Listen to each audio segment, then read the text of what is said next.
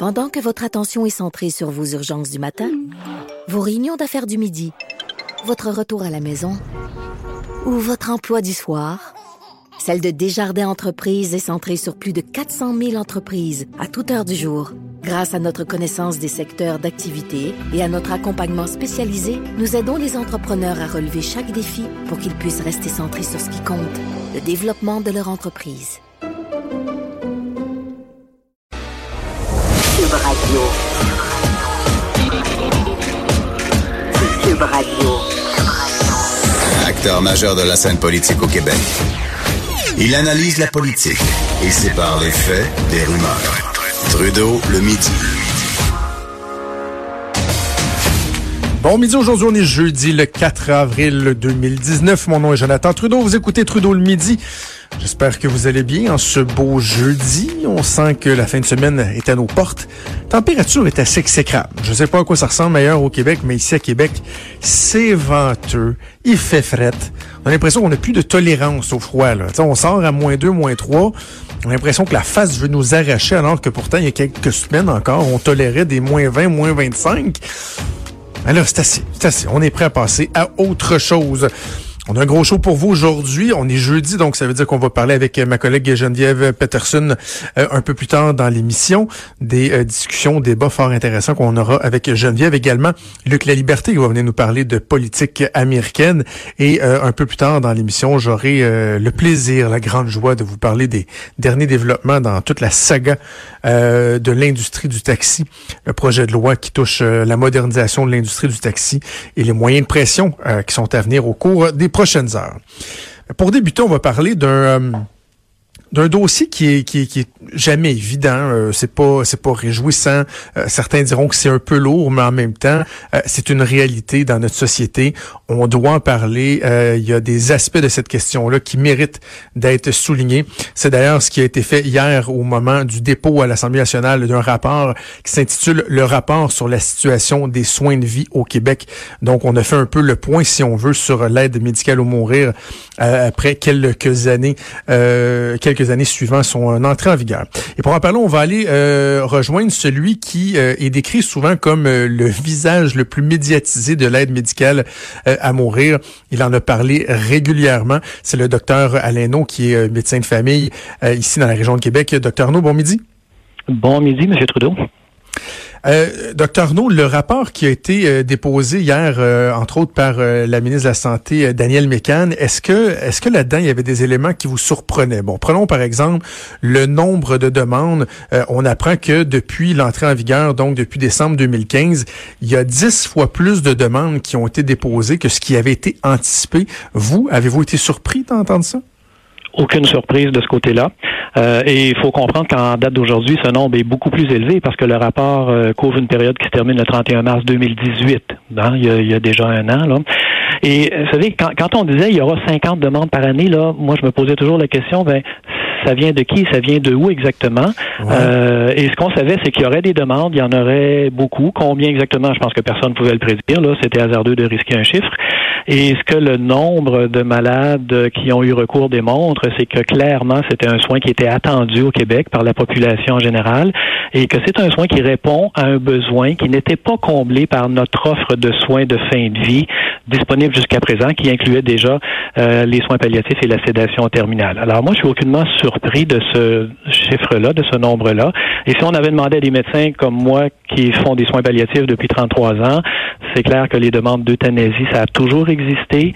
Euh, il y en a toujours eu. Il y a toujours eu des gens qui se suicidaient parce qu'ils ne voulaient pas se rendre jusqu'au bout. Alors, c'était clair qu'il y aurait euh, qu'il y aurait de la demande. Maintenant, combien Ben, c'est avec le temps qu'on peut qu'on est capable de chiffrer. Mais comment se fait-il qu'on en soit arrivé à de si mauvaises euh, évaluations? Vous dites, je me demandais qui arrivait à ce chiffre-là, à 50. Est-ce qu'on a la réponse? C'est-tu le ministère de la Santé qui avait sous-estimé euh, la demande? Je ne vais pas parler de phénomène, mais qui avait sous-estimé la demande, l'intérêt? Ben, comme je vous dis, j'ai aucune idée d'où ce chiffre-là sortait et euh, sur quoi on se basait pour euh, pour euh, pour le, le, le, le, nommer. Parce que quand on regardait l'expérience de tous les autres pays où l'aide médicale à mourir est pratiquée depuis longtemps, on parle de la Belgique depuis 2002, la Suisse depuis la fin des années 40 et la même chose pour les Pays-Bas. le taux de, de décès par aide médicale à mourir dans tous ces pays tourne toujours et c'est assez constant autour de 2 à 4% par année compte tenu qu'au Québec, on a environ 65 000 décès par année, ben, si vous faites 2 à 4% de 65 000 décès par année, là, on est pas mal plus euh, plus haut que 50 décès par année avec l'aide médicale à mourir. Euh, donc, il y en a, on a dit jusque pour les 27 premiers mois, 1600 quelques malades qui ont reçu l'aide médicale à mourir. C'est clair qu'il y en aura plus encore, que la demande va augmenter dans les prochaines années et que le Québec et le Canada vont rejoindre ce taux-là de 2 à 4 qui euh, qu'on observe dans tous les autres pays. En quoi euh, l'entrée en vigueur de l'aide médicale à mourir a changé votre euh, votre pratique? Vous êtes un des 350 médecins qui pratiquaient l'aide médicale à mourir. Si j'avais, c'est peut-être c'est peut-être général comme question, mais en quoi c'est venu changer votre pratique? Est-ce que c'est facilitant? Ça vous donne une option de plus? Est-ce que c'est quelque chose de, de, difficile, mais que vous, vous sentez une obligation? Comment vous, vous le décrirez ben, clairement, c'est que ça donne une option de plus à tous les malades qui se retrouvent avec des maladies incurables et des souffrances qu'ils ne veulent plus tolérer. On connaît beaucoup les soins palliatifs. Quand on parlait des soins de fin de vie, on avait les soins palliatifs qui sont encore une excellente option et qui doivent être offerts et de qualité partout. On avait la sédation terminale. On a toujours eu la possibilité pour un malade de refuser ou de cesser des traitements. Mais, comme je disais tantôt, on a toujours eu aussi des demandes d'euthanasie à chaque mhm. année et régulièrement. Il y a un médecin qui fait des soins palliatifs depuis 30 ans qui vous dit que j'ai jamais reçu de demande d'euthanasie. Euh, c'est faux. Il vous ment là, carrément. Ça a toujours existé. Et ces malades-là, évidemment, qui étaient très désespérés, on ne pouvait pas accéder à leur demande parce que c'était interdit par le code criminel. Alors, on devait leur répondre, malheureusement, je comprends, mais je ne peux pas vous aider dans cette voie-là. Je vais regarder comment on peut faire autrement. Et on sait qu'il y avait des malades qui se suicidaient. Depuis de nombreuses années, il y avait des malades qui allaient mourir en Suisse quand ils en avaient le moyen financier. Alors maintenant, pour ces malades-là, et ça demeure une procédure exceptionnelle, on le comprend bien, ce n'est, mm-hmm. c'est loin d'être la majorité des malades, mais pour le 1,1% parce que c'est le taux actuellement de décès par aide médicale à mourir qu'on a au Québec, qui veulent aller vers l'aide médicale à mourir, ben le monde entier pour eux est dans cette option-là. Et nous, comme médecins de soins de fin de vie, ben ça permet enfin de pouvoir accompagner ces malades dans ce que juge comme étant une mort digne. Donc, euh, on, on est capable d'être avec ces malades jusqu'au bout.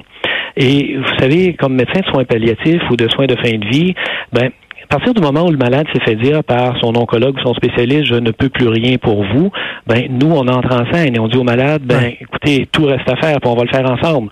Et moi, je vais être avec vous, je vais vous accompagner, je vais vous tenir la main jusqu'au bout, et euh, je ne vais pas lâcher votre main parce que vous décidez de faire une demande d'aide médicale à mourir. Ça fait partie de mon travail à moi comme médecin de soins de fin de vie.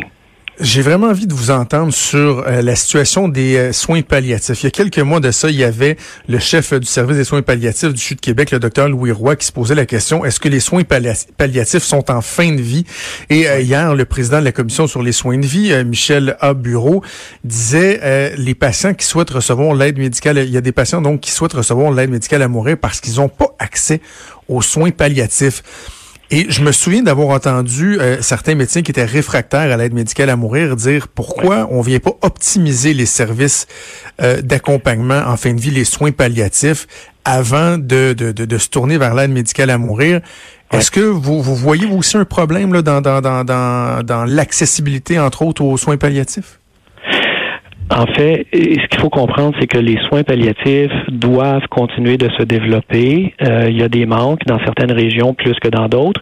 Euh, l'accès doit être évident pour tout le monde, facile pour tout le monde, et ça doit être de, euh, être de qualité. Ça, on s'entend tous là-dessus. Là, je suis moi-même un médecin de soins palliatifs.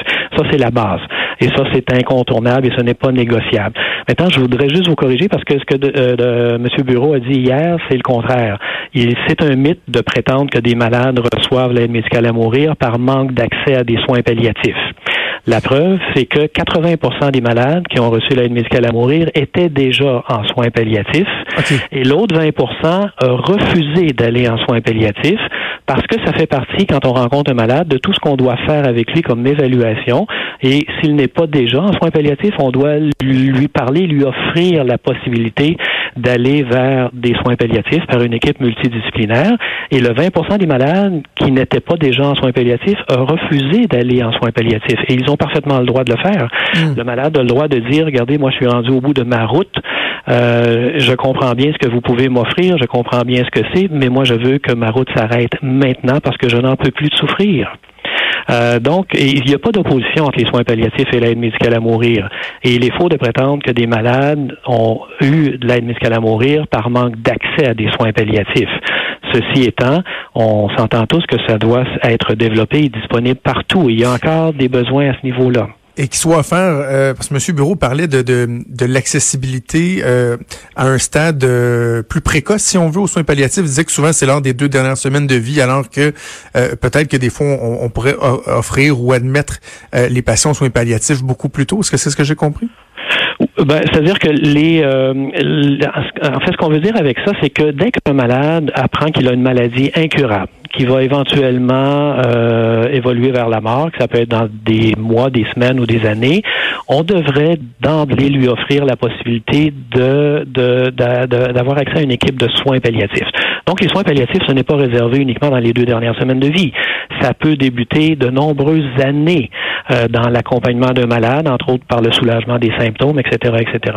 Maintenant, d'entrer dans une unité de soins palliatifs plusieurs mois avant le décès, ça, c'est une autre paire de manches, parce qu'en général, les unités de soins palliatifs, comme les maisons de soins palliatifs, vont avoir comme critère que vous êtes admissible si votre pronostic de vie est de deux mois ou moins. Euh, là, on parle des unités de soins palliatifs. Mais ce que M. Bureau voulait dire par là, c'est que les soins palliatifs devraient être offerts très tôt et, et beaucoup plus tôt que ce l'est souvent en général. OK. Euh, deux, deux, deux aspects abordés avant de qu'on se quitte. Sur le nombre de refus, euh, certains disent que bon, le, le, le, nombre de refus est encore beaucoup trop euh, important. Là, on parle dans le bilan du tiers des demandes euh, sur 830 sur 2462 qui ont été refusées. Est-ce que ça nous ramène au débat qu'on a eu, entre autres, au mois de janvier dernier, lors du début de l'année, à savoir est-ce qu'on devrait élargir les critères, par exemple? Non, pas du tout. C'est deux choses complètement différentes. Et on a eu, le, vous avez vu le procès du Truchon là, à mhm. Montréal, euh, janvier-février. Là, ça concernait pas l'accès à l'aide médicale à mourir, ça concernait pas l'enjeu de l'élargissement des critères, mais ça concernait plutôt là, le respect des conditions pour avoir accès à l'aide médicale à mourir. Donc, ça touchait pas du tout l'élargissement des critères. Et le problème actuellement, les dérapages dans l'aide médicale à mourir, c'est très clair pour tous ceux qui sont sur le terrain qu'ils ne sont pas dans l'administration de l'aide médicale à mourir, qui est faite de façon très très rigoureuse, mhm. mais qui sont dans l'obstruction et dans l'entrave qui est faite de façon délibérée à des demandes légitimes d'aide médicale à mourir. Il faut se dire qu'il y a encore au Québec, malheureusement, des milieux de soins et des docteurs qui sont totalement hostiles à l'aide médicale à mourir et qui vont tout faire pour nuire à un accès. Alors, quand on voit dans le rapport que 34 des, des malades ont fait des demandes et n'y ont pas eu accès, c'est un, chiffre qui est largement euh, sous-estimé parce que ça tient pas compte de tous ceux qui n'ont même pas signé de demande parce qu'on leur a donné de fausses informations, parce qu'on a fait des pressions ou des menaces. Ils ont été découragés. ou parce qu'on a ignoré verbalement leur demande verbale euh, ou on ne les a pas entendus. Et je vais vous donner un exemple de à quel point il est facile de nuire à une demande, là, au détriment du malade et du respect du malade. Assez récemment, j'ai accompagné une dame qui a reçu l'aide médicale à mourir, qui euh, euh, s'était adressée à son médecin traitant. Euh, elle avait signé sa demande officielle et le médecin traitant lui a répondu écoutez, il vous reste évidemment juste quatre mois à vivre. vous avez des souffrances, je comprends, intolérables, mais je vous avez encore les joues trop roses pour être admissible. Alors, ah. votre demande est refusée. Ben, la couleur des joues, ça fait pas partie des critères d'admissibilité à l'aide médicale à mourir. Et ce docteur-là n'a rempli aucun papier, n'a fait aucune déclaration, sera pas incommodé par la commission des soins de fin de vie. Euh, euh, ça se fait en toute impunité encore aujourd'hui.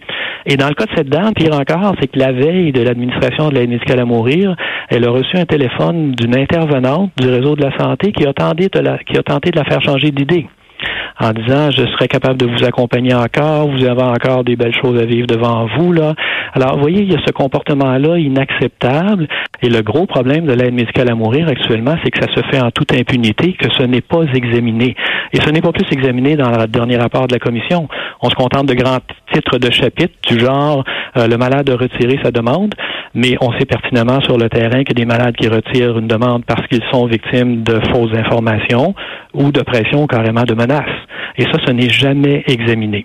Alors ça, c'est le, le c'est, ce qui est euh, absolument là, intolérable actuellement dans l'aide médicale à mourir. Ce n'est pas dans ce qui est fait, c'est dans ce qui n'est pas fait de façon Qu'est-ce qu'on devrait volontaire. faire? Qu'est-ce qu'on devrait faire à ce moment-là, docteur Arnaud? Ben, je pense qu'on devrait commencer par documenter tous ces refus et ces noms d'administration. Vous savez, de dire, bon, le malade est décédé avant d'avoir reçu l'aide médicale à mourir, c'est une chose, mais après ça, euh, allons examiner pourquoi et allons dans les détails. Et on sait pertinemment a des malades qui sont décédés de nombreuses semaines après avoir fait une demande sans qu'elle n'ait jamais été évaluée, sans que personne soit venu les rencontrer. Alors, vous savez, il est facile quand on reçoit une demande de malade de la mettre sur une tablette puis d'attendre qu'il décède. Puis après ça, dans les statistiques, de dire, ah ben malheureusement, il est décédé euh, avant d'avoir été rencontré. Mais s'il est décédé la journée même de sa demande, on peut le comprendre. Mais s'il est décédé six à huit semaines plus tard, ça, c'est tout à fait intolérable. Donc, on devrait d'abord documenter ça comme il faut, justifier les refus, les non-administrations. Euh, et ensuite, on devrait regarder, il y a des milieux où c'est problématique. Là. Quand vous regardez les taux de refus et de non-administration par région et par établissement, euh, ça va de 50, 52% à certains endroits. Puis à d'autres endroits, ça va être 12, 15% Il y a des raisons qui expliquent ça. Alors, il faudrait qu'on se penche là-dessus, et puis il faudrait qu'on ramène à l'ordre tous ceux qui euh, qui se s'évertuent à nuire à des demandes légitimes, euh, quitte à sanctionner les établissements et les individus fautifs à cet égard, dans le plus pur respect des malades et le respect que ces malades méritent. Donc mieux mieux encadrer, mieux euh, mieux former euh, et s'assurer justement qu'il n'y ait, qu'il y ait pas d'inéquité dans, euh, dans l'accessibilité. Et, et, et soins. documenter pas juste les aides médicales à mourir administrées, mais aussi documenter les refus et les non-administrations euh, et s'attarder sur les causes des disparités importantes qu'on va voir d'une région à l'autre et, et- et même à l'intérieur d'une région d'un établissement à l'autre. Quand on décortique là, les chiffres de ce, de ce rapport-là, là, on voit qu'il y a des différences majeures. Et ça, ben, il faut les expliquer, ces différences-là, parce que les lois et la maladie sont les mêmes partout dans la province. Docteur Arnaud, merci beaucoup d'avoir pris le temps de nous parler ce midi. Ça m'a fait grand plaisir. Bonne journée. Merci beaucoup, docteur Alaino, et médecin en soins palliatifs au CHU de Québec. On comprend qu'il y a un bon chemin de fait. On a fait des avancées. Euh, les pas, chaque pas qu'on va faire doivent, euh, doit être fait de, de façon responsable. euh, en évitant les précipitations. Mais clairement, on comprend qu'il y a encore des améliorations à apporter.